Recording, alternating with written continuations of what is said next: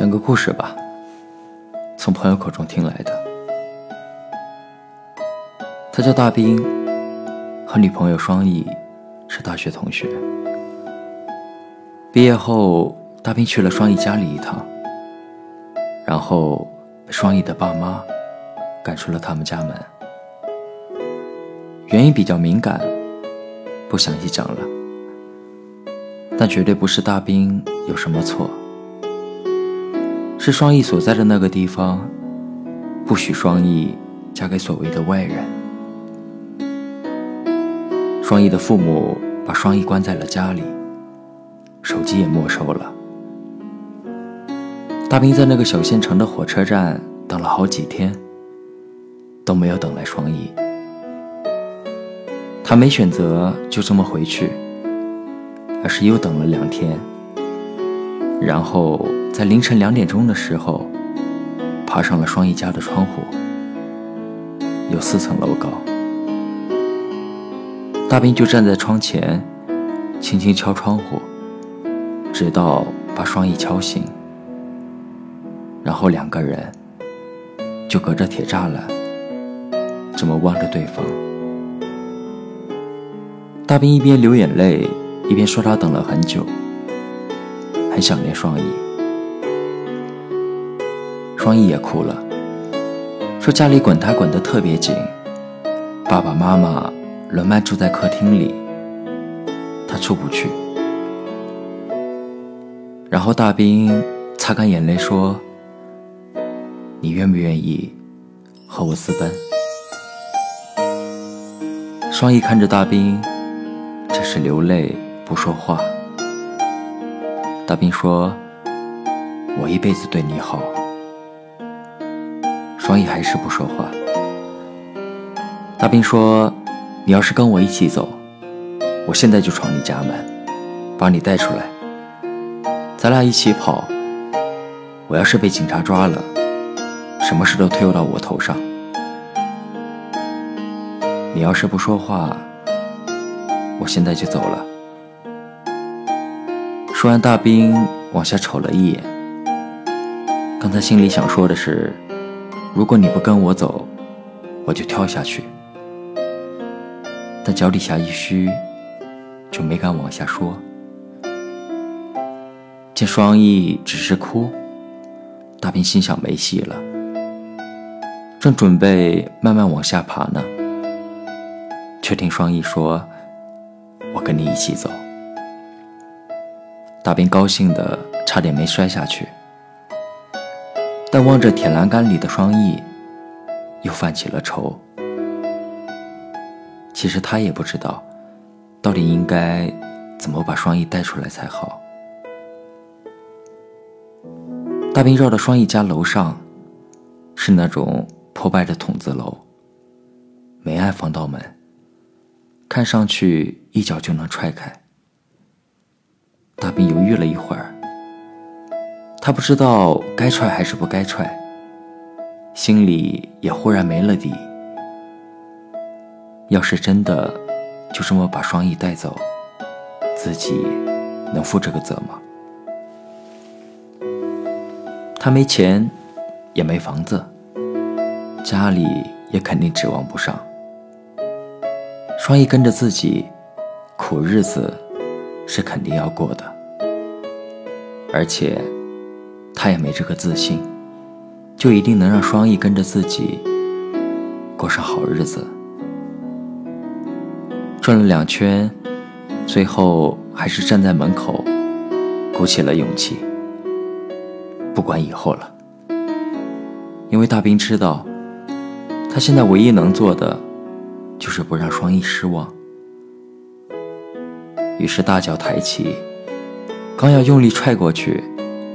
门从里面开了一道缝，双翼穿着睡衣睡裤走了出来。大兵还没反应过来呢，双翼就朝他挥手，意思是赶紧走。然后两个人轻手轻脚下了楼。凌晨两点，那个小县城的街上格外空旷。深秋时节，格外清冷。大兵就这么牵着双翼的手，往火车站的方向走。只是，在他的脑子里面，其实还没转过弯来。他既不知道眼前到底在发生什么，也不知道接下来要和双翼去哪，并且最重要的是，大兵口袋里的钱快花完了。却连份工作都没有。大兵说：“其实他也不知道，自己到底是怎么从那段日子里走出来的。回忆起来，全部都是绝望，一点也没有想象中关于爱情的美好。两个不谙世事的人，就这么一时兴起私奔了。”从此，双翼彻底和父母分开，身边只剩下了大兵。两个人跑到了火车站，买了最近时间的火车，然后一起去了上海，就是那个他们一起念书的城市。他先是跟朋友借了笔钱，在浦东租下一间合租房。和双翼挤在那个窄窄的卧室里，根本来不及享受什么是爱情。大兵说：“唯一知道做的事就是找工作，不停的找工作，因为怕饿死，也怕辜负了双翼。很快找到一家工作稳定下来，那样的生活过了大概有半年吧。”但是在上海的消费本来就不低，两个人过的日子并不宽裕。每到深夜来临，大兵睡不着的时候，其实心里会想很多事。尤其是当初他带着双翼一起离开那个县城，到底是不是正确的？以及睡在身边、呼吸安稳的双翼。自己对他到底还有爱吗？大概也就是在那个时候，大兵才明白，原来爱情不是自己想象里那么容易的事。每当他下班回来和双翼一起吃饭，都会感到厌倦。那段日子，他无比希望能够结束这段感情。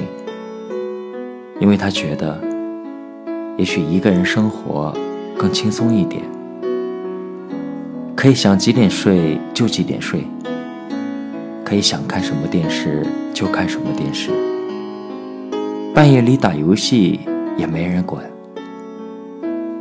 甚至有几次，大兵都想直接开口了，但话到嘴边又咽了下去。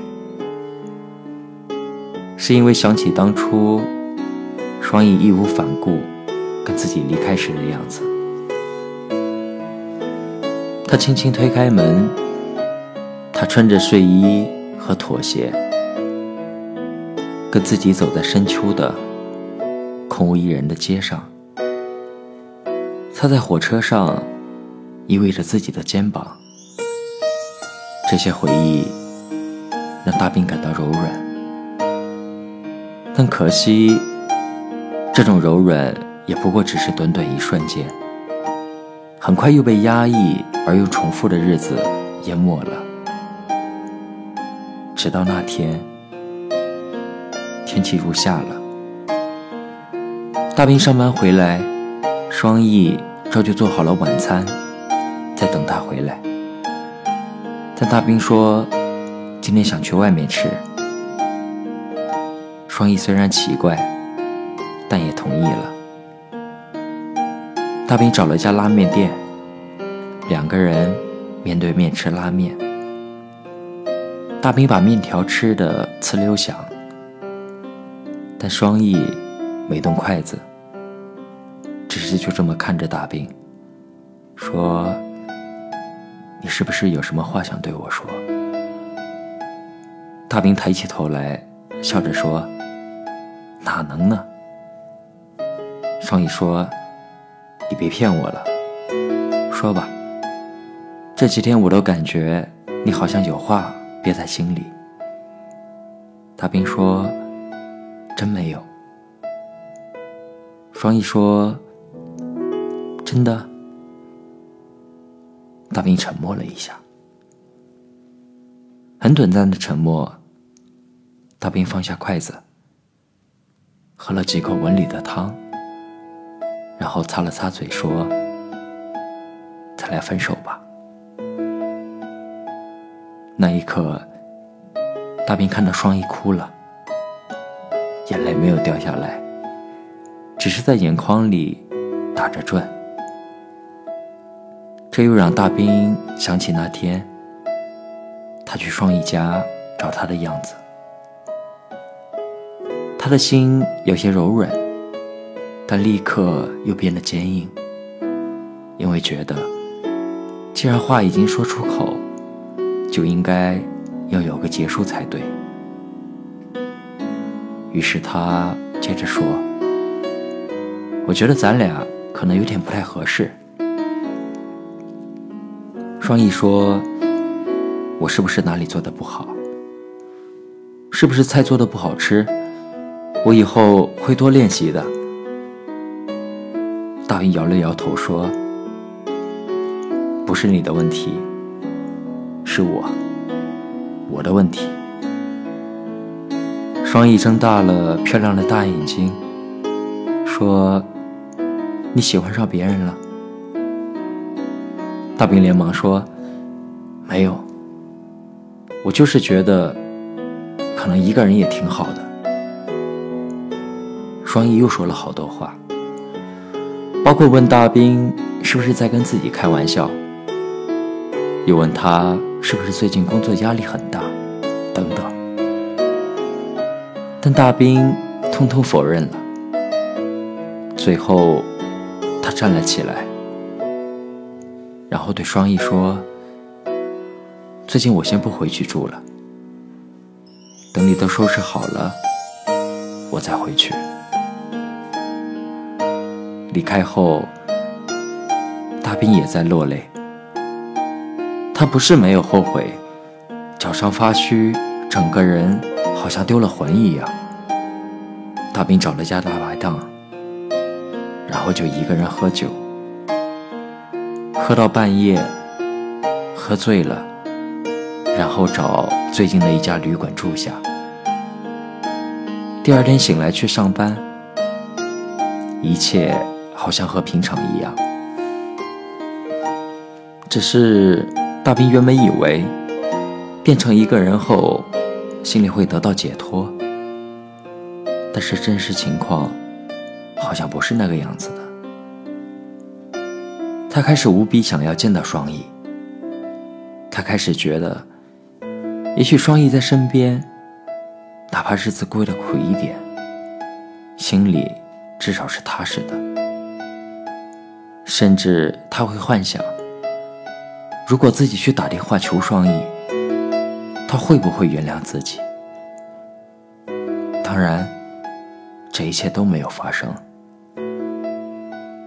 大兵一直等到双翼搬走，然后回去收拾自己的东西，也搬离了那个充满了回忆的地方。他以为时间会解决一切问题的。只要足够久，就可以不用这么想念双翼了。而且没有双翼在身边，大兵也真便觉得自己自由了很多。他有了新的朋友，常常出去聚会，看起来一点也不寂寞。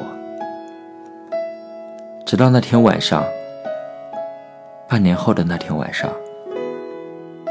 大兵忽然接到了一个电话，来电显示是双翼的那个小县城，